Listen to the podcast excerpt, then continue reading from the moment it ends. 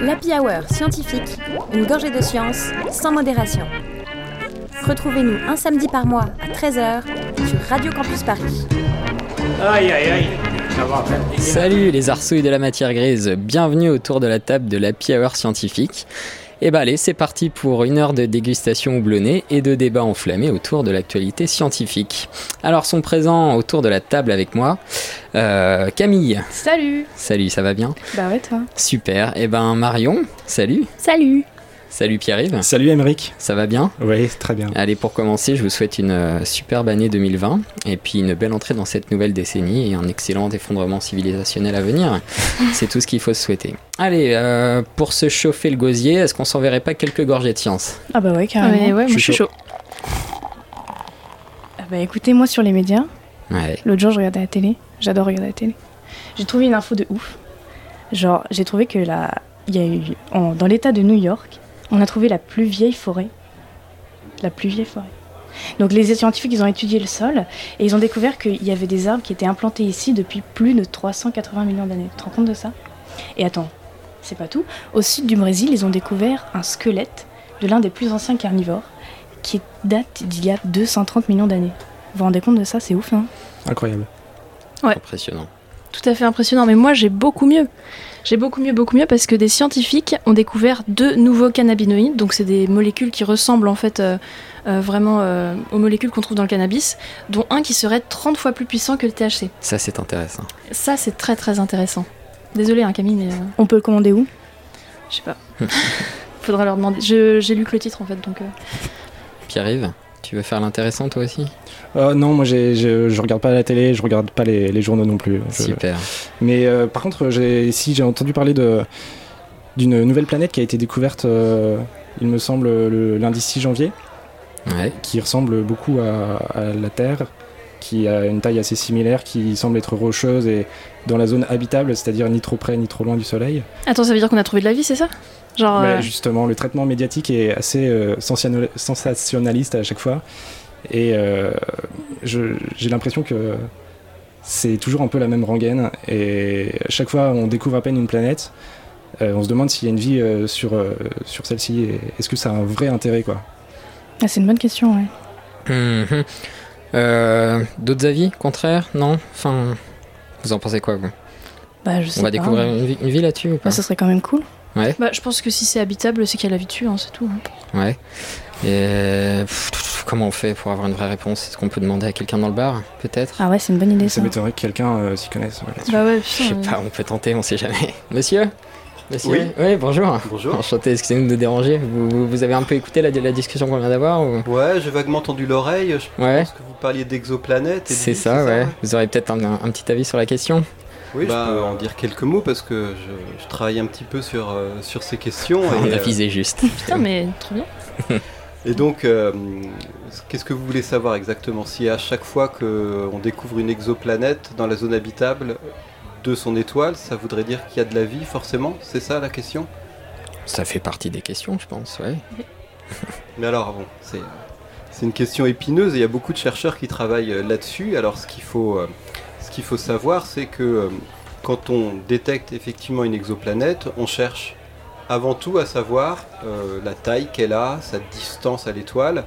Euh, c'est à peu près tout ce qu'on peut savoir avec certitude, parce qu'on ne voit pas exactement l'exoplanète. On- Mhm. on a des instruments qui nous permettent en fait de mesurer les perturbations que l'exoplanète peut avoir sur son étoile. Et ce qui passe devant, donc on va voir la luminosité de l'étoile qui diminue, euh, avec quelle régularité. Et donc on peut calculer la taille, la distance de l'exoplanète à son étoile. Ou alors on voit l'étoile qui bouge un petit peu. Et elle bouge parce qu'en fait on dit toujours que les planètes tournent autour de leurs étoiles, mais en fait les deux objets tournent autour de leur centre de gravité commun. Donc quand on a une petite planète comme la Terre autour du Soleil, le centre de gravité il est quasiment au centre du Soleil. Et quand on a une grosse planète comme Jupiter, eh ben, là ça va déplacer un petit peu le centre de gravité par rapport au centre de l'étoile. Et on va voir, on peut observer l'étoile qui bouge. Donc tout ça, ça nous donne des données et on sait à quelle distance est l'étoile à peu près, à quelle distance pardon est la planète et euh, à peu près sa taille. Et de là, on peut imaginer ou en tout cas faire des hypothèses pour faire des calculs qui peuvent nous emmener très loin comme peut-être, mais c'est seulement peut-être, il y a de l'eau.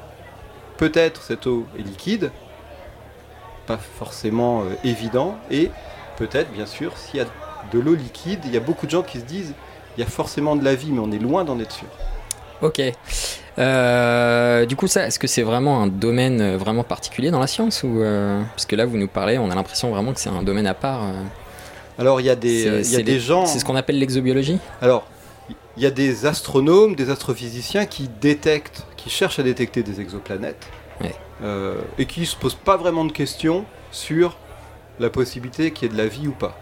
Et il y a d'autres chercheurs, et on va dire que ceux-là travaillent dans le domaine de l'exobiologie, c'est-à-dire qu'ils vont essayer de se poser des questions quant à savoir si la vie est possible ailleurs que sur la Terre. Et ce qu'il faut avoir en tête, c'est que se poser la question de savoir s'il y a de la vie ailleurs que sur la Terre, ça implique de se poser la question de savoir comment la vie est apparue sur la Terre. Mhm. Et ça, on n'imagine pas forcément que l'exobiologie, c'est aussi la question des origines de la vie sur la Terre. Parce que si on veut vraiment faire de la science, et pas imaginer, rêver, enfin c'est bien d'imaginer, de rêver, mais si on veut vraiment faire de la science, il faut avoir des outils, des méthodes, et ces méthodes de recherche de la vie ailleurs, si on veut pas faire n'importe quoi, euh, doivent se baser sur les hypothèses qu'on fait sur l'apparition de la vie sur la Terre. D'accord. Et ben, je vois que vous avez l'air de vous y connaître. En tout cas, on a l'air d'avoir visé juste sur la personne. Euh, peut-être, ben, du coup, vous pouvez peut-être vous présenter parce que euh, on a, on a bien choisi, je crois, pour euh, pour répondre à nos questions. Alors, je vous laisse vous présenter rapidement. Donc ben, je m'appelle euh, Hervé Cotin, je suis euh, professeur à l'université Paris-Est-Créteil et euh, j'enseigne la chimie et l'astronomie. En fait, je suis à la marge entre, entre les, deux, domaines. Donc euh, je peux dire que je suis astrochimiste et euh, certains des travaux que je fais concernent euh, le domaine de l'exobiologie. En fait, on peut...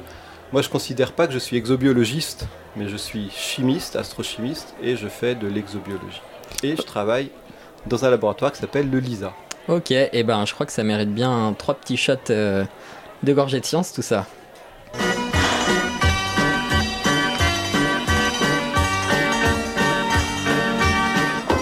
Drinking beer pubs. Shall we? Mais du coup, moi, j'aimerais bien savoir euh, sur, sur quoi vous travaillez en ce moment exactement? Alors, je travaille sur plusieurs sujets, mais pour faire vite, il y a l'un des premiers sujets, c'est que je travaille sur la, la préparation et l'interprétation de- d'expériences qu'on fait sur la Station spatiale internationale à l'extérieur. C'est-à-dire qu'on envoie des échantillons, on l'a déjà fait, on en prépare d'autres, on les expose à l'extérieur et on voit comment le rayonnement solaire interagit avec cette matière organique. J'ai aussi beaucoup travaillé, et je continue encore à le faire, sur la mission Rosetta, qui a été une mission d'exploration qui a euh, exploré pendant deux ans une comète, la comète Churyumov-Gerasimenko. Donc euh, il y a eu presque plus de dix ans de préparation avant, deux ans d'opération, et même maintenant que la mission est, est terminée, on continue à travailler sur les données. Et euh, je suis aussi impliqué dans la mission ExoMars, qui est une mission euh, euh, européenne qui devrait partir dans quelques mois, arriver sur Mars dans un an et bah, essayer de voir si on trouve de la matière organique, des molécules et potentiellement des traces de vie passée sur Mars. Ah ouais, on n'a pas tous la même vie. Hein. Et euh, vous avez pas une petite anecdote euh, croustillante euh, en rapport avec l'exobiologie par hasard? Une anecdote croustillante. Alors, euh, la première chose qui me vient à l'esprit, bah, qui, qui re- qui revient à ce dont on discutait tout à l'heure, j'en entendais parler des, exoplanètes, c'est effectivement, il y a, quelques mois, euh, j'écoutais la radio, les informations, et euh, ça commençait par ce titre, des signes de vie détectés dans une exoplanète. Alors, je me suis dit, waouh, extraordinaire. Et en fait, donc j'ai écouté la présentation, après je suis allé regarder l'article, et en fait, ces signes de vie, c'était uniquement le fait qu'on avait détecté de la vapeur d'eau dans cette exoplanète. Et quand on fouillait un petit peu, on se rendait compte que cette exoplanète, euh, il y a quand même pas mal de chances qu'il soit pas possible que l'eau soit présente à l'état liquide.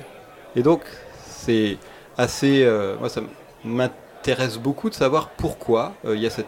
je comprends qu'il y a une fascination sur la recherche de la vie ailleurs, ça me fascine personnellement, mais pourquoi il y a ce, cet enchaînement, cette espèce de court-circuit entre l'eau et la vie, voire même juste l'eau liquide et la vie. Ok. Sympa l'anecdote. Bah, ça veut dire, si on écoute juste ce, ce journal, on a déjà détecté de la vie ailleurs, donc euh, le problème est réglé, alors que c'est loin d'être réglé. Mhm. Ok. C'était euh, c'était bon pour tes, pour tes trois shots? Bah écoute, euh, ouais. C'est vrai? Ouais. Pas de commande Personne recommande? Non, ça va. J'ai plus soif. Ok, et ben du coup, ce que je vous propose maintenant, c'est de partir, pourquoi pas, sur un petit caps ou pas caps Un quoi? Un caps ou pas caps Il y a des moments, j'ai vraiment l'impression que vous me prenez pour un imbécile. Eh ben on va commencer par des petites questions. Des questions? Ouais. Pierre-Yves Je suis Marion, pas trop fan des Oh questions. moi. Emmerich. Je vais Ouais, vous poser des petites questions. Il va falloir que vous deviniez euh, la réponse. allez. Alors la première question, c'est euh, le terme exobiologie a été inventé par Joshua Lederberg, mais en quelle année? Oh là là. Alors, Euh. vous inquiétez pas, j'ai des petits indices. Mhm. Premier indice, c'est l'année de l'indépendance du Cameroun. Ah, ça, Mhm. ça, je connais. Euh... Ah non. Non, t'as pas une idée? Euh, 1838 Non, non, non Est-ce qu'on part sur du 20 e siècle? Euh, 20e siècle. Hmm. Je dirais euh, dans les années euh, 50, 1957. Ouais, c'est un peu Mais plus non. que ça. Si Ah. vous voulez un autre indice, euh, c'est l'année de la mort euh, d'Albert Camus. Oh 1971. Deux. Non, 60. c'était presque. Encore un indice Non plus. Ah. C'est euh, l'année où la première bombe atomique française a explosé. Ah, mais ça m'aide pas forcément. Non, ouais, ça moi aide non pas du plus. tout. Hein, euh. 61. Presque. 60. Ouais, 60, 1960. Oh là là. Ouais, je connaissais la réponse, mais je voulais pas dire. Ah, c'est pour ça que Non, tu parlais mais pas. voilà. Ah, mais en fait, ça date d'il y a pas longtemps du tout, en fait. Ah non, il n'y a pas longtemps du tout, non. Alors j'ai une autre question. C'est le nom de la première sonde spatiale envoyée en 1975 sur Mars pour y chercher de la vie. Son nom. Je suis une inculte. Alors, Le nom. j'ai d'autres indices. C'est le nom du chien du réalisateur, Baptiste. Hmm. Oh, Oh là là. Oh, la honte, ça Ah, la honte. Non, non, non, non. Attendez, j'ai un autre indice si vous voulez. C'est pas un truc viking ou je sais pas Oui, quoi. Viking, exact. Oh, ça c'est beau. Ça c'est beau. Oh là, ça c'est magnifique. Ça c'est beau. Oui. Yes. Ah, bravo, bravo. Attends, dernière question, peut-être la plus dure. L'exobiologie, comme l'a dit Hervé, c'est aussi l'étude de la vie sur Terre. Mais du coup, la question, c'est à quand remontent les plus anciennes traces de vie sur Terre, qui ont été découvertes en Australie et en Afrique du Sud? Alors, Hmm. indice, je suis hyper Ah, fière de ces indices, ok C'est la valeur du marché du kebab en Allemagne en 2014. Facile. Euh, Le prix d'un kebab en Allemagne ou la non, valeur du la marché valeur du marché. Ouais. 4 c'est- milliards Non C'est non. Non, Ah. et c'est aussi le nombre d'humains qui se nourrissent avec les doigts, Waouh. Actuellement? Actuellement. sur, Autour de Mais, cette com- mais table comment on sait ça en fait? Genre, on, on pose la question aux gens, on les regarde faire, on les compte ou je- Comment non, ça mais se passe tu sais, en Chine, ils mangent avec des baguettes. Bon, on est sur plusieurs milliards d'années. Oui, plusieurs milliards d'années. Est-ce qu'on atteint euh, une dizaine de milliards d'années? Non, quand même pas. Est-ce que j'étais pas loin avec 4 T'étais pas loin avec 4. C'est deux. 5 Non plus. 4 et demi? Non, moins. Ah, je te parie Trois. de dire que c'est 3,4. C'est non. Oh, mais stop 3,4, c'est pas loin. Allez. Je sais pas, 3,5, 3,5. Ah, allez, Oui. Oh, ça c'est beau. Ça c'est beau. Oh là, ça c'est magnifique. merci, Ça c'est beau. merci. Oui. Merci beaucoup. Merci Julien. Et ben super, ben, là-dessus, moi je vous propose qu'on se fasse un petit changement de fût. Bah ouais, carrément. Et puis on se fait une petite pause, on va remplir les verres, on va les nettoyer, ouais, ça on va les revider, on va les renettoyer, on va les re-remplir. Et puis on, se Et on va les revider après. Ouais, Allez. It's a god awful small affair to the girl with the mousy hair. But her mommy is yelling no, and her daddy has told her to go. But her friend is nowhere to be seen. Now she walks through her sunken dream to the seat with the clearest view and she's hooked to the silver screen. But the film is a sad thing for, for she's lived it ten times or more.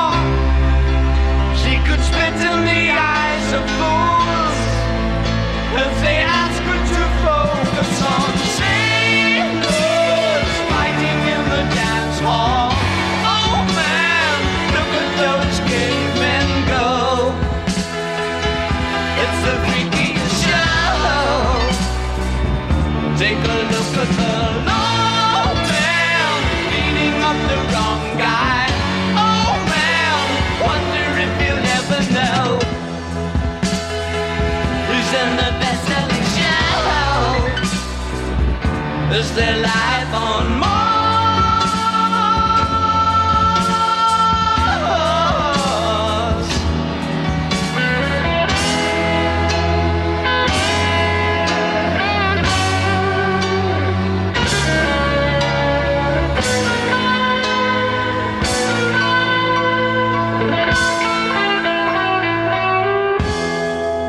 It's on America's tortured brow Mickey Mouse has grown up a cow. Now the workers have struck for fame. Cause Lennon's on sale again. See the mice in their million hordes. From Ibiza to the Norfolk Broads. Rule Britannia is out of bounds. To my mother, my dog, and clowns. But the film is a sad thing more. Cause I wrote it ten times or more. It's about to be writ again.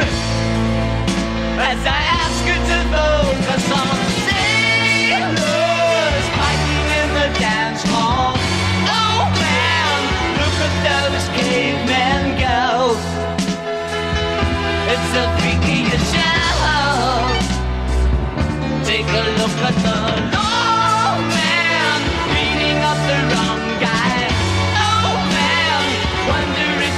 ever know. Who's in the best-selling show?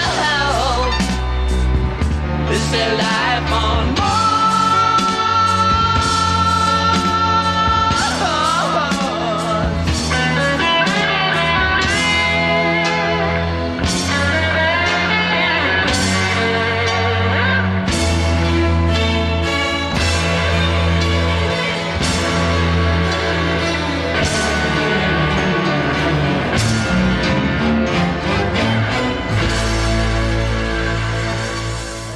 Reparti pour la suite de l'émission. On vient de revenir, on a nettoyé les verres, on les a re-remplis. Et on vient d'accueillir deux nouvelles retardataires, comme d'habitude, Mélie et Tiffaine. Salut les gars Salut Ça va? Ouais, nickel. Très bien, oui. Ouais, pourquoi vous êtes arrivé en retard? Oh, très bonne question ça Oui, dis donc, Mhm. qu'est-ce qu'on a fait, Tiffaine Pourquoi? Oui, bah le chemin. Oui, bah voilà. ouais, c'est- Ouais. Les embouteillages à pied, c'est connu, ouais. Ouais, Ouais. voilà, ouais. c'est ça. Vous êtes encore parti dans une de vos discussions interminables, c'est ça? C'est possible. Ouais, dites-nous tout. Bah, Bah justement, moi j'avais une question par rapport à ça. euh, Enfin, parce que là depuis tout à l'heure on parle de ça, euh, de euh, chercher de la vie ailleurs euh, et tout. euh, mais je me, enfin, est-ce que c'est vraiment utile? Enfin, je pose la question comme ça parce que euh, on parle quand même d'une recherche qui, enfin, qui vaut des milliards d'euros et de dollars en fait, et qui pourrait servir à à autre chose quoi, genre euh, la recherche contre le cancer, euh, à préserver la planète, euh, s'occuper même de nous-mêmes quoi, euh, avant d'aller chercher la vie ailleurs quoi. je suis Bah, assez d'accord avec Marion. Je pense que c'est particulier parce que oui, il y a des problèmes très actuels, très directs qu'on voudrait pouvoir traiter et trouver des solutions directement pour pouvoir régler les soucis. Mais il y a aussi la, la question de la recherche fondamentale, c'est extrêmement important de chercher des réponses à, sans savoir ce qu'on va trouver, sans chercher une réponse directement, mais pour découvrir des choses nouvelles. Mais alors ça, je suis d'accord en fait, mais euh, c'est un peu hypocrite parce que c'est quand même euh, effectivement le sujet est, euh, extraordinaire, c'est sexy et tout, mais il y a des recherches fondamentales qui attirent pas autant l'attention et qui méritent aussi, enfin, des, financements et qu'elles ont pas forcément quoi. C'est tout à fait vrai. J'avoue que entre parler de recherche où on va partir dans les étoiles et c'est toujours englobé de tout un ensemble merveilleux, et si on parle par exemple de recherche sur des champignons, tout de suite c'est moins sexy. Mais les deux sont tout aussi importants. Oui, moi, il y en a que j'apprécie beaucoup. Petite missette, quand même. Tout à fait. Mais dans tous les cas, c'est ça reste extrêmement utile d'aller chercher de la vie ailleurs, d'aller découvrir ça en fait. Pourquoi?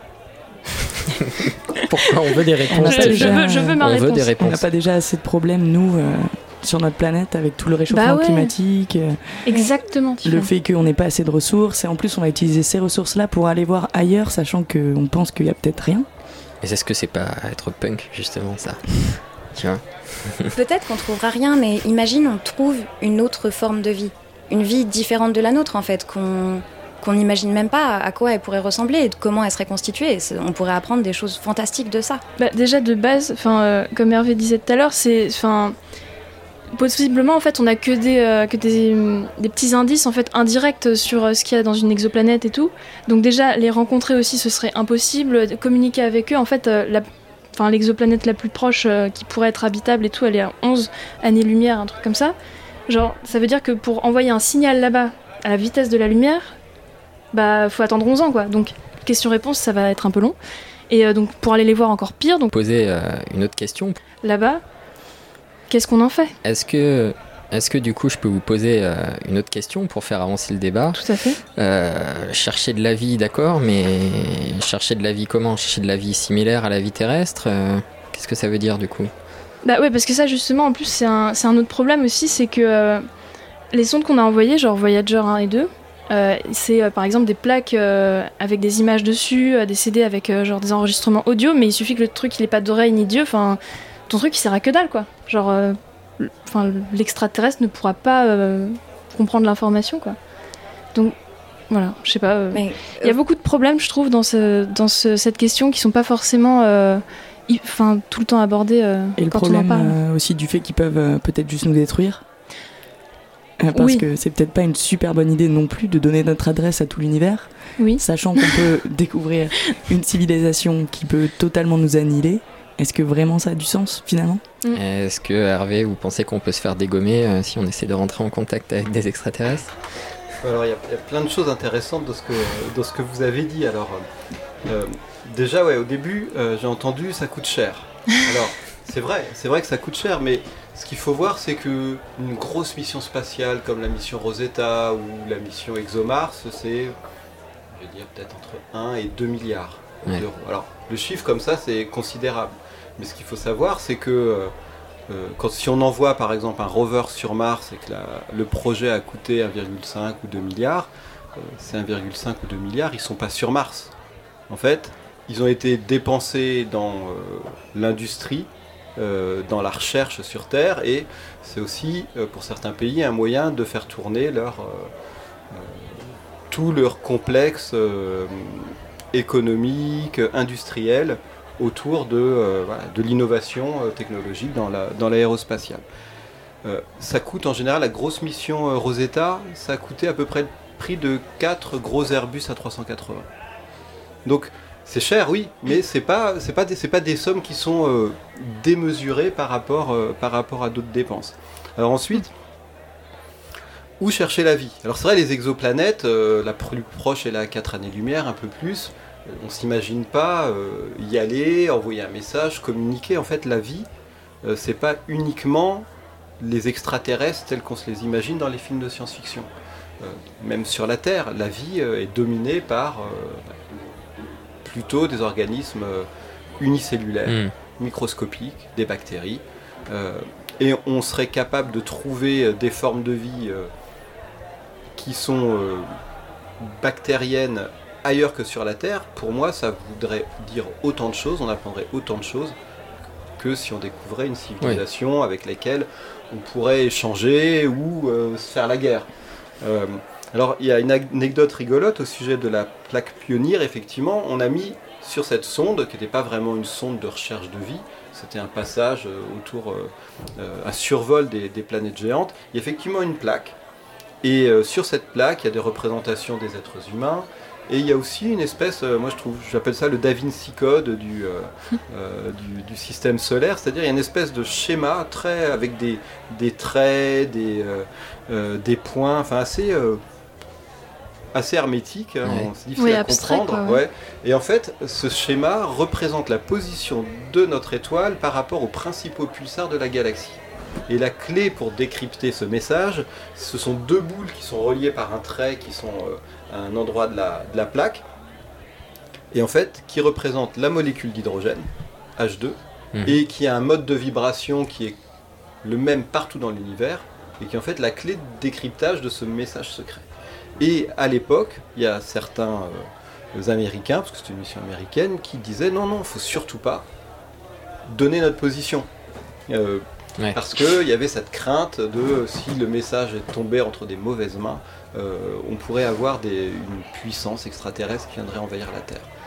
Je pense pas que ce soit vraiment crédible parce que faudrait se poser la question de savoir pourquoi les extraterrestres viendraient nous envahir quel euh, qu'est-ce que la Terre aurait de particulier que certains extraterrestres pourraient nous envier.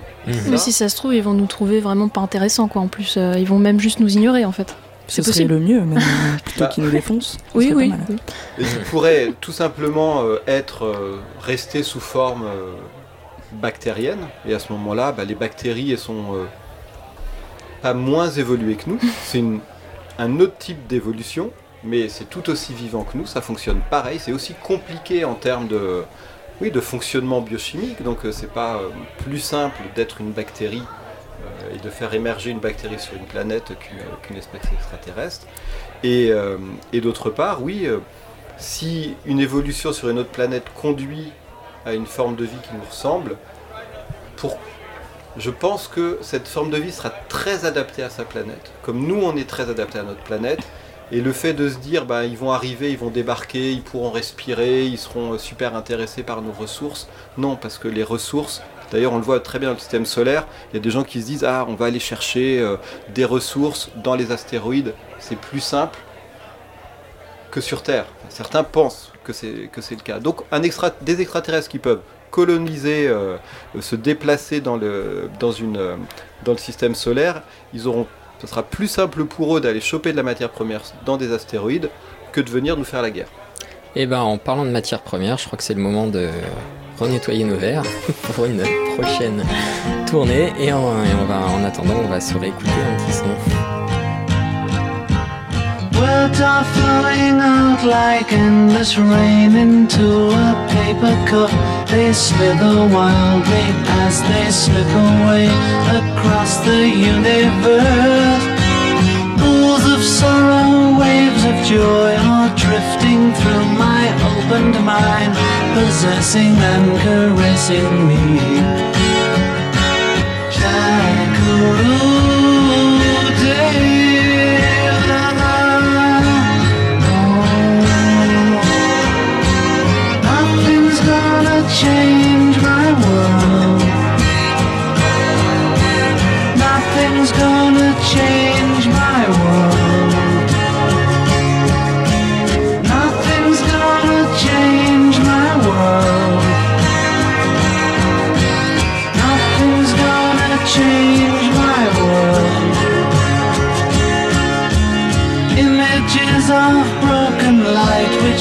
Dance before me like a million eyes. They call me and on across the universe. Floats me under like a restless wind inside a letterbox. They tumble blindly as they make their way across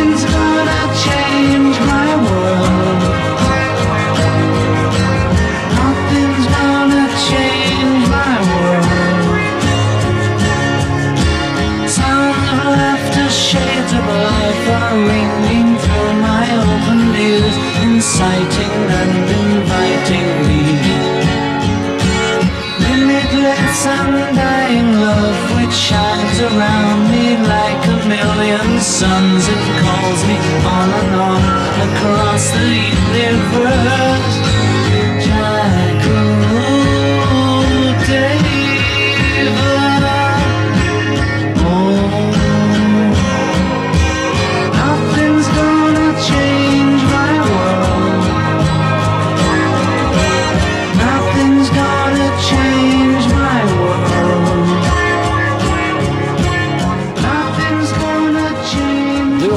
Retour autour de la table de la Hour scientifique. Euh, Des Arsouilles nous ont quittés, bien sûr. Marion et Amélie n'ont pas payé, forcément. Et de nouveaux retardataires. Romain qui vient d'arriver autour de la table. Salut, salut. Ça va? Bah ouais, bah j'avais vu un truc dans le ciel donc j'ai Ah pas ouais eu le temps de. Ouais, ouais. Allez, Je sais pas trop. dis-nous. Je sais pas si c'est un ovni ou quoi, mais. Ouais, Bah après, apparemment, je crois que le vrai nom c'est Comet, mais d'accord. sorte d'étoile filante chelou. ouais. Ouais, ouais, ouais. Ok. Donc euh, bon, il fallait que je m'arrête. T'es sûr que t'as pas trop bu parce que là, ce que tu racontes. euh, Pour l'instant, non, je viens de vous rejoindre, donc. euh, Ça fait commencer. Euh, alors, où on en était, nous, avant la, la petite coupure on... bah, on buvait déjà. On buvait, exactement. Et on parlait de matières premières, ce qui nous amène peut-être aux molécules organiques. Je crois que c'est ça. Bah, peut-être. Je vous ai séché là. Et les molécules organiques, je crois qu'il y en a dans les comètes, mais je suis pas sûr, faudrait demander à Hervé. Ouais. C'est un peu plus que moi, ça. Alors oui, quand on parle de matière première, tout à l'heure on parlait de la matière première euh, euh, pour euh, une civilisation. Là, on passe à la matière première pour la vie et on pense, on n'a jamais recréé de la vie, on n'en a jamais découvert encore ailleurs que sur la Terre, mais on pense que les matières premières, ça va être de l'eau à l'état liquide, on pense que ça aide beaucoup à l'apparition de la vie, de la matière organique. Alors la matière organique, ce sont des molécules à base de carbone, avec de l'hydrogène, de l'oxygène, de l'azote, mais le squelette de cette molécule, c'est le carbone. Mhm. Et puis de l'énergie. Et là, euh, il y a beaucoup de discussions sur le type d'énergie qui permet en fait d'amorcer euh, des réactions chimiques qui vont justement sortir de la chimie simple, la chimie de synthèse simple, pour conduire à l'apparition de la vie. Et la vie, on pense que ça serait à partir du moment où certaines molécules, certains systèmes de molécules seraient capables de se répliquer, de créer des copies d'eux-mêmes.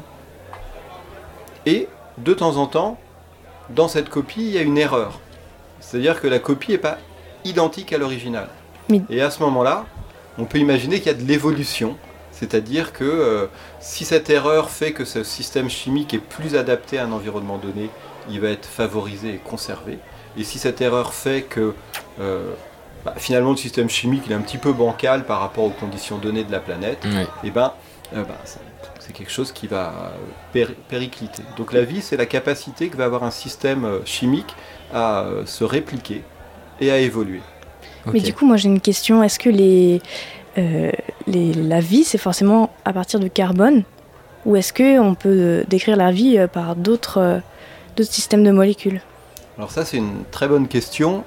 Et euh, il y a certaines personnes qui travaillent sur ces questions. Est-ce que on peut remplacer le carbone par le silicium, par exemple? Parce que si on regarde le tableau périodique des éléments, euh, alors certains ont des mauvais souvenirs de chimie peut-être, mais certains en ont des bons.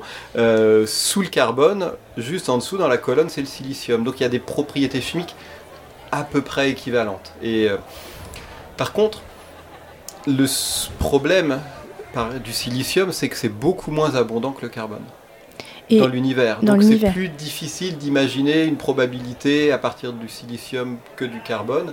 Et aussi les liaisons chimiques que le silicium va former avec d'autres éléments euh, vont être parfois soit trop dures à rompre, soit euh, trop fragiles.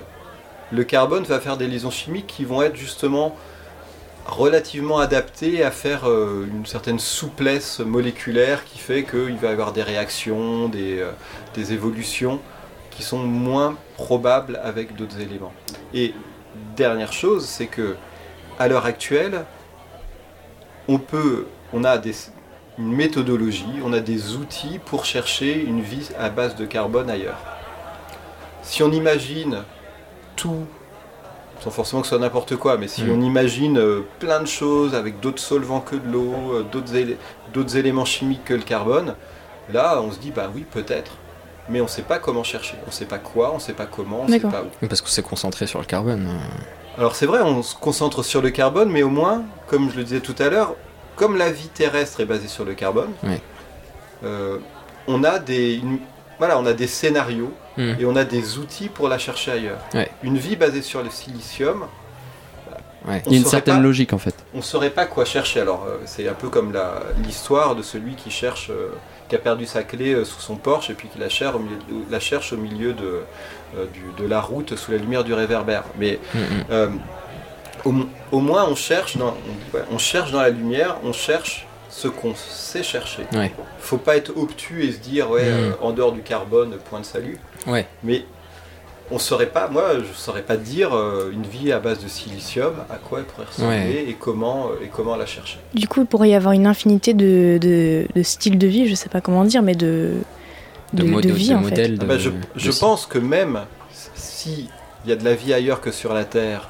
euh, à base de carbone et euh, avec de l'eau liquide comme solvant, elle sera très probablement différente de celle Mm. qu'on connaît sur la Terre. Oui, parce que Pourquoi? Parce que la vie, elle le est un peu façonnée. Nous, on est façonné par l'environnement de notre planète. Et dans- sur une autre planète, les Ouais. chemins d'évolution seront très probablement différents. Ouais. Bon bah c'était intéressant tout ça. Euh... Quand est-ce qu'il revient le barman J'ai soif là. Ouais, on va, on va reprendre une petite tournée, calmez-vous quand même. Euh, non, j'ai une vraie question. ExoMars, ExoMars, est-ce qu'on parle d'ExoMars? Romain, t'as envie de parler d'ExoMars Euh, bah, moi je veux bien, moi je veux bien. d'ExoMars. C'est quoi Je ExoMars connais un petit peu, mais je pense qu'Hervé connaît beaucoup mieux. ExoMars, il me semble que c'est une sorte de petit robot. C'est un peu comme, euh, comme R2D2. Non, un peu plus gros, un peu plus réaliste. Ouais. Peut-être un peu plus gros, je crois qu'il fait 300 kilos à peu près. Ouais, c'est un gros En robot. tout cas, celui qui est censé partir en juillet prochain, Le peut-être rover. début août. Le rover, ouais. Ouais. Et euh, donc le but du petit robot, c'est d'aller sur Mars pour euh, analyser le sol à la trace de vie, pour rechercher des traces de vie, qu'elles soient passées ou pourquoi pas présentes. Mais hum, je ne sais pas exactement comment il va chercher ces traces de vie. Hervé, tu as une idée? Alors, ce robot, effectivement, ça va être un petit véhicule qui est européen. On parle souvent de la NASA, mais là, c'est une mission euh, européenne. Et, euh, et par cet été, si tout le programme se déroule correctement, il est possible qu'il y ait des reports, euh, mais bon, pour l'instant, ça part cet été. Ça arrivera en mars l'année prochaine. Donc sur Mars, c'est facile à retenir.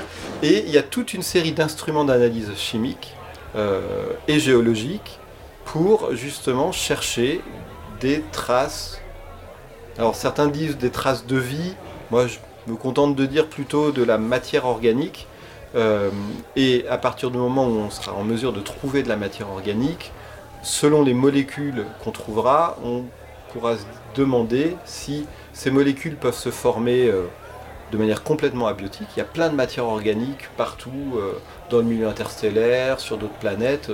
Le carbone, c'est banal, la matière organique, c'est banal. Donc, qu'on trouve de la matière organique sur Mars, ça ne sera pas forcément un signe de vie, mais suivant le type de molécules qu'on trouvera, là, on pourra, on sera peut-être amené à se poser des grosses questions. Hmm. Avoir une, une, preuve absolue, pas forcément. Mais si on a des molécules qui nous amènent à nous poser vraiment des questions euh, euh, concernant leur origine biologique, à ce moment-là, comme l'étape suivante, que ce soit pour la NASA ou pour l'Europe, c'est un retour d'échantillons. Ça nous permettra de cibler euh, le type d'échantillon qu'il faudra ramener sur Mars et cette fois-ci euh, l'analyser euh, avec tout le, voilà, tout, tout le panel d'instruments qu'on peut avoir en laboratoire. Mais du coup, moi j'ai une question, euh, c'est peut-être euh, idiot, mais c'est quoi la différence entre cette mission et par exemple euh, la mission euh, Viking en, de 1975 qui avait aussi pour but de chercher la vie sur Mars? Alors, ça, c'est une. Il y, a- y y des différences. Il y a euh, Viking, les Américains, à l'époque, les Américains, et je pense que tout le monde, hein, euh, étaient persuadés qu'il y avait de la vie sur Mars à l'heure actuelle. Donc les expériences qui avaient été euh, proposées euh, étaient des expériences qui étaient plutôt adaptées pour détecter une vie bactérienne, donc microscopique, et qui était très voisine du fonctionnement bactérien sur Terre. C'est-à-dire que si vous mettiez, vous preniez un échantillon de sol terrestre bourré de bactéries, vous faisiez les expériences de Viking, vous aviez des résultats qui vous laissaient penser qu'il y avait de la vie dans, cette, euh, dans, ces, euh, dans ces échantillons. Là, ce qui s'est passé, c'est que, en fait, comme on connaissait encore assez mal Mars, euh, on s'est rendu compte que le sol martien était très très oxydant et qu'avec ce type de sol, de toute façon, qu'il y ait de la vie ou pas, ça donnerait toujours le même résultat. Hmm. Donc, les expériences avaient été conçues de manière très intelligente, mais sans connaître la réalité du terrain. Maintenant, Mars, on connaît beaucoup mieux. On sait, euh, ce qui se- on sait les propriétés géologiques des sols. Et là, la grande différence de cette émission par rapport aux autres, parce qu'il y a aussi Curiosity, qui, a- Curiosity, qui est un gros rover de la NASA, qui est sur Mars depuis 2012, hein, qui, euh, qui fait des forages, des analyses, mais Curiosity euh, va forer sur environ 10 cm de profondeur. Euh, la surface de Mars est très altérée par l'oxydation, par le- les, rayonnements, euh, les, les rayonnements des particules qui proviennent du Soleil et des rayonnements cosmiques. ExoMars va pouvoir forer jusqu'à 2 mètres de profondeur. Hmm. Et donc là, en forant en profondeur, on pense qu'on va accéder à des échantillons qui ont été préservés Mhm. et qui seront vraiment le reflet de, voilà, de la chimie, de l'environnement martien, au temps où on dit que Mars était habitable, c'est-à-dire on est maintenant à peu près certain qu'il y a environ 4 milliards d'années, il était possible que de l'eau coule à la surface de Mars, ce qui n'est plus possible maintenant, parce que Mars a progressivement perdu une grande partie de son atmosphère. Ouais. Et la pression sur Mars fait qu'il n'y a plus d'eau liquide possible. Il y a de l'eau, il y a de la glace, il y a de la vapeur, mais liquide c'est plus possible. Mais par contre, on a des roches qui ne se forment qu'en présence de liquide, ce qui nous permet de savoir que dans le passé, il y a eu de l'eau liquide Ouais. Qui a coulé. Oui, quand on dit liquide, c'est quand même de l'eau. C'est pas un liquide comme. euh, je- Non, non, oui, oui, tout à fait, mais c'est l'eau sur Terre, elle existe sous forme de glace, sous forme de gaz Toutes les formes. et sous forme de liquide. Alors c'est vrai que dans le langage courant, on dit euh, passe-moi un verre d'eau. Alors euh, on n'imagine pas que quelqu'un va nous passer un verre rempli de vapeur d'eau ou euh, bourré de glace. Mais en termes de chimie, l'eau, ça peut exister sous ces trois formes. Et pour un chimiste qui s'intéresse aux origines de la vie, c'est vraiment l'eau à l'état liquide qui, pense-t-on, a joué un rôle central. Mais Hmm. c'est pas forcément parce qu'il y a de l'eau liquide Ouais. que la vie apparaît. Mm, mm. Ok. Euh, autre question par rapport à la recherche de la vie. Euh, qui dit euh, recherche de la vie dit donc euh, intervention humaine. Enfin, avec des outils en tout cas, une des technologies. Et ça veut dire aussi, entre guillemets, contaminer un environnement étranger. Euh, cette question contamination, décontamination, comment, comment on, on- on réfléchit là-dessus euh, quand, on, quand on recherche de la vie dans d'autres environnements que, que le nôtre Alors effectivement, il y a des normes qui s'appellent, euh, on appelle ça dans le jargon la protection planétaire. Ouais. Alors si on va se poser sur un, sur un corps ou par exemple sur la Lune, on n'imagine pas qu'il y ait de la vie, euh, qu'il y ait de la vie sur la Lune, on va pas forcément prendre beaucoup de précautions. Ouais. Sur Mars, effectivement, on n'a surtout pas envie euh, d'arriver avec des outils qui sont euh, dégoûtants, euh, plein de matière organique, de bactéries, et puis de mener les analyses et puis se dire Ah, on a trouvé quelque chose, et au final ce quelque chose c'est ce qu'on a apporté nous-mêmes. Donc, et c'est très important, c'est très compliqué, tout ce qu'on envoie sur Mars est conçu dans des environnements stériles, assemblés, conçus, assemblés dans des environnements stériles. Euh, tout- il y a toute une chaîne de propreté entre euh, la construction d'un instrument, le moment où il va être intégré au rover, et puis il faut maintenir cette- toute cette chaîne de propreté. Euh, il y a tout un tas de procédures et de normes de décontamination, ce qui fait que quand on envoie, par exemple, donc le rover de la mission ExoMars, qui s'appelle Rosalind Franklin, euh, ce, ce rover, euh, il, il est essentiellement stérile. On ne peut pas jamais dire à 100%, mais en tout cas, on cherche à limiter au maximum toute la contamination qu'on apporte nous-mêmes. Mais ce qui est, ce qui est, ouais, vas-y Oui, bah, non, c'est juste que du coup, là, on a le, le côté nous, il faut pas qu'on contamine, mais il y a aussi le risque inverse, non? Enfin, Ah, c'est ouais, un oui, peu non, le, mais c'est- le scénario du film Life euh, pour, pour ceux qui l'ont vu, mais c'est-à-dire que le plus gros risque, parce qu'au pire, nous on contamine ailleurs, c'est pas grave pour nous, mais si on ramène quelque chose chez nous de dangereux, là on a un, un problème, non? Et Alors, du coup, euh, Ouais, non, c'est vrai. Alors moi, je dirais pas forcément qu'on s'en fiche de contaminer. Mars, parce que si, en On fait, on, euh, comme c'est à peu près le, le seul objet sur lequel on peut, de manière relativement à court terme, essayer d'avoir des éléments de réponse concernant la vie ailleurs. Donc si on contamine Mars, on sera incapable de détecter euh, une trace de vie euh, passée sur Mars. Et c'est vrai que dans toute la préparation du retour d'échantillons martiens, euh, il y a cette problématique. C'est-à-dire que les chercheurs qui préparent cette mission réfléchissent à des, à des enceintes qui seraient en fait, on dit parfois, des doubles P4. Un laboratoire P4, c'est un laboratoire où par exemple on va manipuler des virus, des choses qui sont très très toxiques, donc on ne veut pas que ça sorte. Donc l'échantillon martien, il y a un double P4. Pourquoi? Parce que d'une part, il y a une crainte que si effectivement il y avait des, des bestioles, euh, des cochonneries euh, qui créent une catastrophe sanitaire, Hmm. euh, il faut se prémunir de se, se prémunir protéger de la ça. Terre en premier lieu. Et d'un autre côté, on veut surtout pas, comme ça va coûter très très cher de ramener un échantillon de Mars sur Terre, on veut pas que euh, à la première euh, manip venue, il soit contaminé. Donc on veut- question de sous aussi. Oui, mais c'est ça n'a aucun intérêt de ramener un échantillon martien sur Terre si on n'est pas capable d'assurer le fait qu'il ne va pas contaminer l'extérieur. Ça, je pense, mais euh, j'aurais du mal à convaincre toute une population. Je pense que le risque est minime, mais c'est peu importe. Il faut prendre ça en compte, mais il faut surtout pas contaminer l'échantillon par le fait que bah, sur Terre, il y a de la matière organique partout. Il y a de la vie Mhm. partout. Et si vous prenez un bloc d'échantillons martiens qui vous aura coûté 5 milliards à euh, envoyer, à ramener, vous le posez sur la table, Ouais. c'est- bah, je- personne ne va le jeter à la poubelle, mais Ouais. pour les questions de recherche de la vie, vous allez perdre 99,9% de son intérêt. Ok, bon, et ben à force de parler de Mars, je crois qu'on se prendrait bien une petite tournée de Bloody Mary. Et ben je vous propose qu'on aille chercher nos verres et on fait une petite pause musicale. Tu payes du coup. Ouais, c'est pour moi.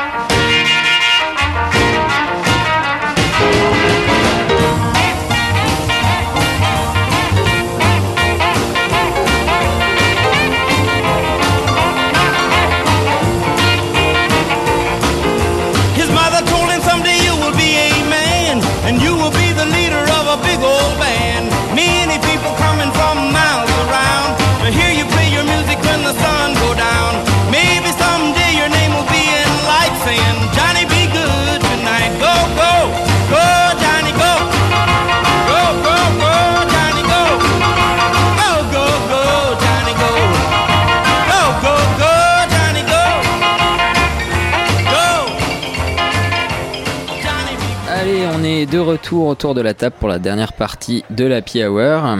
Alors, on a ben, Mélie qui est de retour.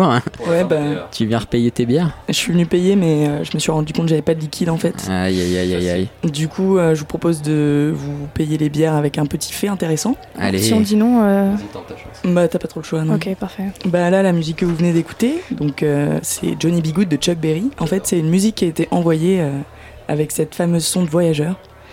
Donc pour que les extraterrestres puissent euh, écouter ces, cette douce basse et cette douce guitare. Voilà. En fait- des oreilles, du coup. Mais ils ont envoyé euh, genre la cassette dans l'espace quoi?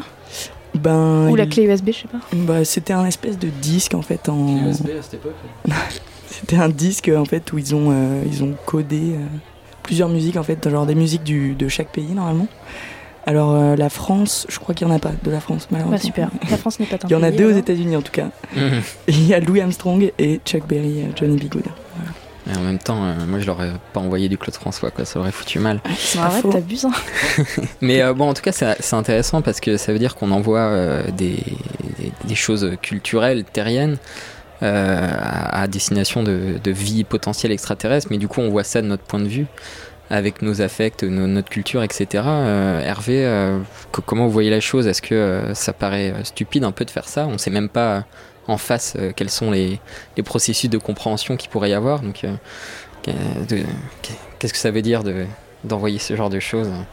Bah, je pense que c'est su- peut-être même surtout un message qu'on envoie à nous-mêmes. C'est-à-dire Ouais. que c'est avant tout symbolique. Ouais. Euh, même dans l'esprit euh, des, des gens qui ont conçu ces missions, ils savaient que vu l'immensité euh, du, euh, du- du cosmos, les probabilités qu'une civilisation tombe dessus sont, sont vraiment infimes. Ouais. Mais c'est c'est intéressant de se dire, voilà, si on est face à une, alors, une forme de vie qui a en plus à développer des, une civilisation, une technologie, quelque chose de, de- de similaire à nous, qu'est-ce qu'on aura à échanger Euh, Sur quel mode Euh, Voilà, on, imagine, euh, oui, on a nos cinq sens. Est-ce que les civilisations extraterrestres auraient les mêmes sens? Est-ce qu'il y aurait des choses qui seraient complètement différentes? Quel type de langage? Il y a des films qui sont, très bien fichus, je trouve, et qui parlent de, ces questions. Il y a Contact, euh, qui est avec Jodie Foster, qui... C'est qui pas est- tiré d'un livre de Carl Sagan Oui, c'est ça, ouais, ouais, qui est une adaptation qui, qui, parle, euh, qui parle de ça. Il y a eu euh, The, The Arrival il y a, quelques, il n'y a pas très longtemps, où- qui est autour justement du langage et de la communication. Euh, je pense que tant qu'on aura... euh, tant qu'on ne sera pas devant euh, cette situation, si on y arrive un jour, euh, on pourra imaginer plein de choses. Et c- tout ce qu'on imaginera, ça sera surtout euh, bah, des choses autour de, autour de nous-mêmes. Et moi, Euh, j'ai une, j'ai une petite question, du coup, euh, qu'est-ce qui nous garantit que ce sera nécessairement de la vie carbonée? Puisque nous, on est formé de molécules de carbone, enfin de chaînes de carbone, et euh, finalement, qu'est-ce qui nous, nous garantit qu'on tomberait sur, euh, sur pas une vie en silicium, par exemple? Alors absolument rien, Euh, sauf que le carbone est un- en gros dix fois plus abondant dans l'univers que le silicium, et qu'on observe dans le milieu interstellaire beaucoup plus de molécules à base de carbone que de molécules à base de silicium.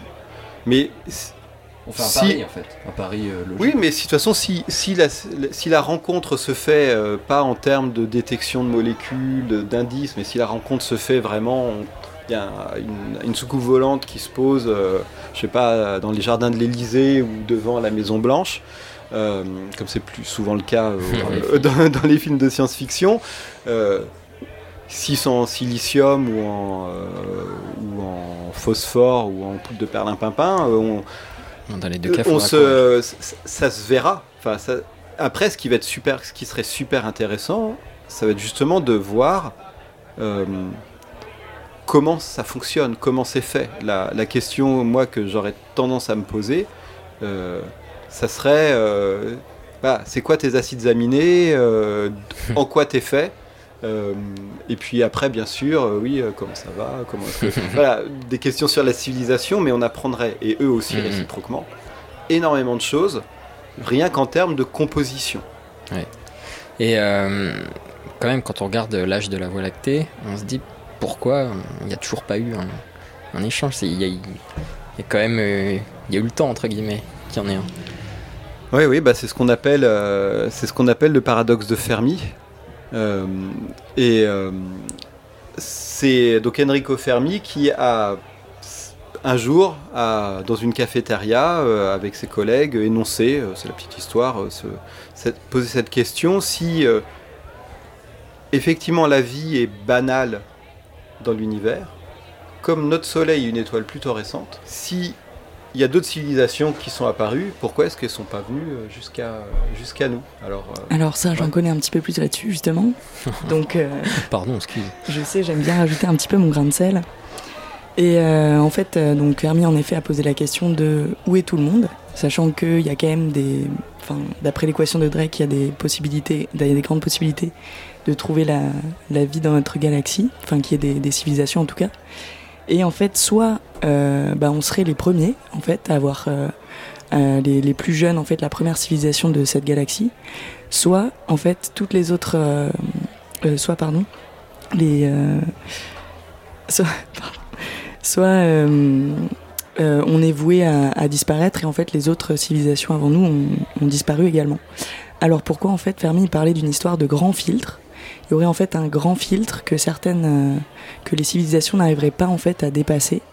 Et donc nous, soit on serait devant ce grand filtre et on serait les premiers, les chanceux, soit le filtre serait devant nous et à ce moment-là, on est voué à disparaître parce qu'on n'arrivera pas en fait à euh, développer, euh, à se, développer vers une civilisation qui pourra peut-être contacter d'autres planètes, voire d'autres galaxies. Voilà, donc c'est ça le, le, le paradoxe de Fermi. Aussi, il y a une autre possibilité, c'est qu'il y a plein de vies extraterrestres autour de nous, mais que elles nous ont pas contactés et euh, pour plein de raison. raisons. Ils ont bien raison. et ça, c'est plus le principe de médiocrité, c'est le fait que soit on n'est pas assez intéressant, soit euh, bah, ils sont venus déjà avant, mais quand il y avait les dinosaures, par exemple. Euh, C'est eux qu'on. Oui. les- ce serait eux qui auraient zigouillé les dinosaures. Enfin, il y a plein de, il y a plein de raisons pour lesquelles on ne contacterait pas, ou alors on serait juste euh, comme des fourmis et qui seraient pas euh, assez intéressantes pour eux. euh. Voilà. Allez, le mot de la fin pour Hervé en 10-15 secondes pour finir sur ce paradoxe de Fermi. mots. Bah, justement, c'est est-ce que c'est vraiment un paradoxe C'est c'est une c'est une question. Euh, je, je- une explication possible aussi, c'est que nous sur Terre, avec on est une forme de vie qui ne représente qu'un tout petit, toute petite fraction de la diversité du vivant. Est-ce que systématiquement l'évolution conduit vers une civilisation? Ça, c'est. On peut mettre des probabilités un peu à partout. hein. Euh, À chaque fois que la vie apparaît, il y a 100% de chances que qu'il y ait des civilisations ou une fraction epsilonesque d'une de, de- pourcentage. Euh, et aussi, il y a aussi le fait qu'il y a des échelles de temps, euh, comme tu l'évoquais, qui peuvent être très différentes, qui fait qu'on ne se croise pas. Et une dernière chose, c'est que bah, les distances, les distances quand même sont considérables. Euh, le voyage dans l'espace est compliqué Euh, et que peut-être que notre destin en tant que civilisation, c'est de bah, rester globalement dans le système solaire et euh, les voyages vers d'autres étoiles et d'autres planètes, c'est peut-être quelque chose qui est peut-être hors de portée, tout simplement, de, des civilisations. Allez, ça sera le mot de la fin. Et puis bien. je crois qu'il va falloir que je ferme la terrasse. Et je vous invite à vous rendre au bar pour payer l'addition. Je peux vous faire forcément. un, un petit Lydia ou? Ah non. Ils prennent les cartes bleues Du coup, s'ils prennent que la carte, Mélie, tu payes tout le monde. Ok. Ok, ok. Allez, Bon, et bah, puis merci bah, Hervé. Merci, à la Hervé. prochaine. Merci, de rien. Merci. À plus. Allez, Bon, salut. ben, les messieurs, hein, à, à- à la prochaine. Et au revoir. Et puis, faut bon retour, hein. Au revoir, messieurs.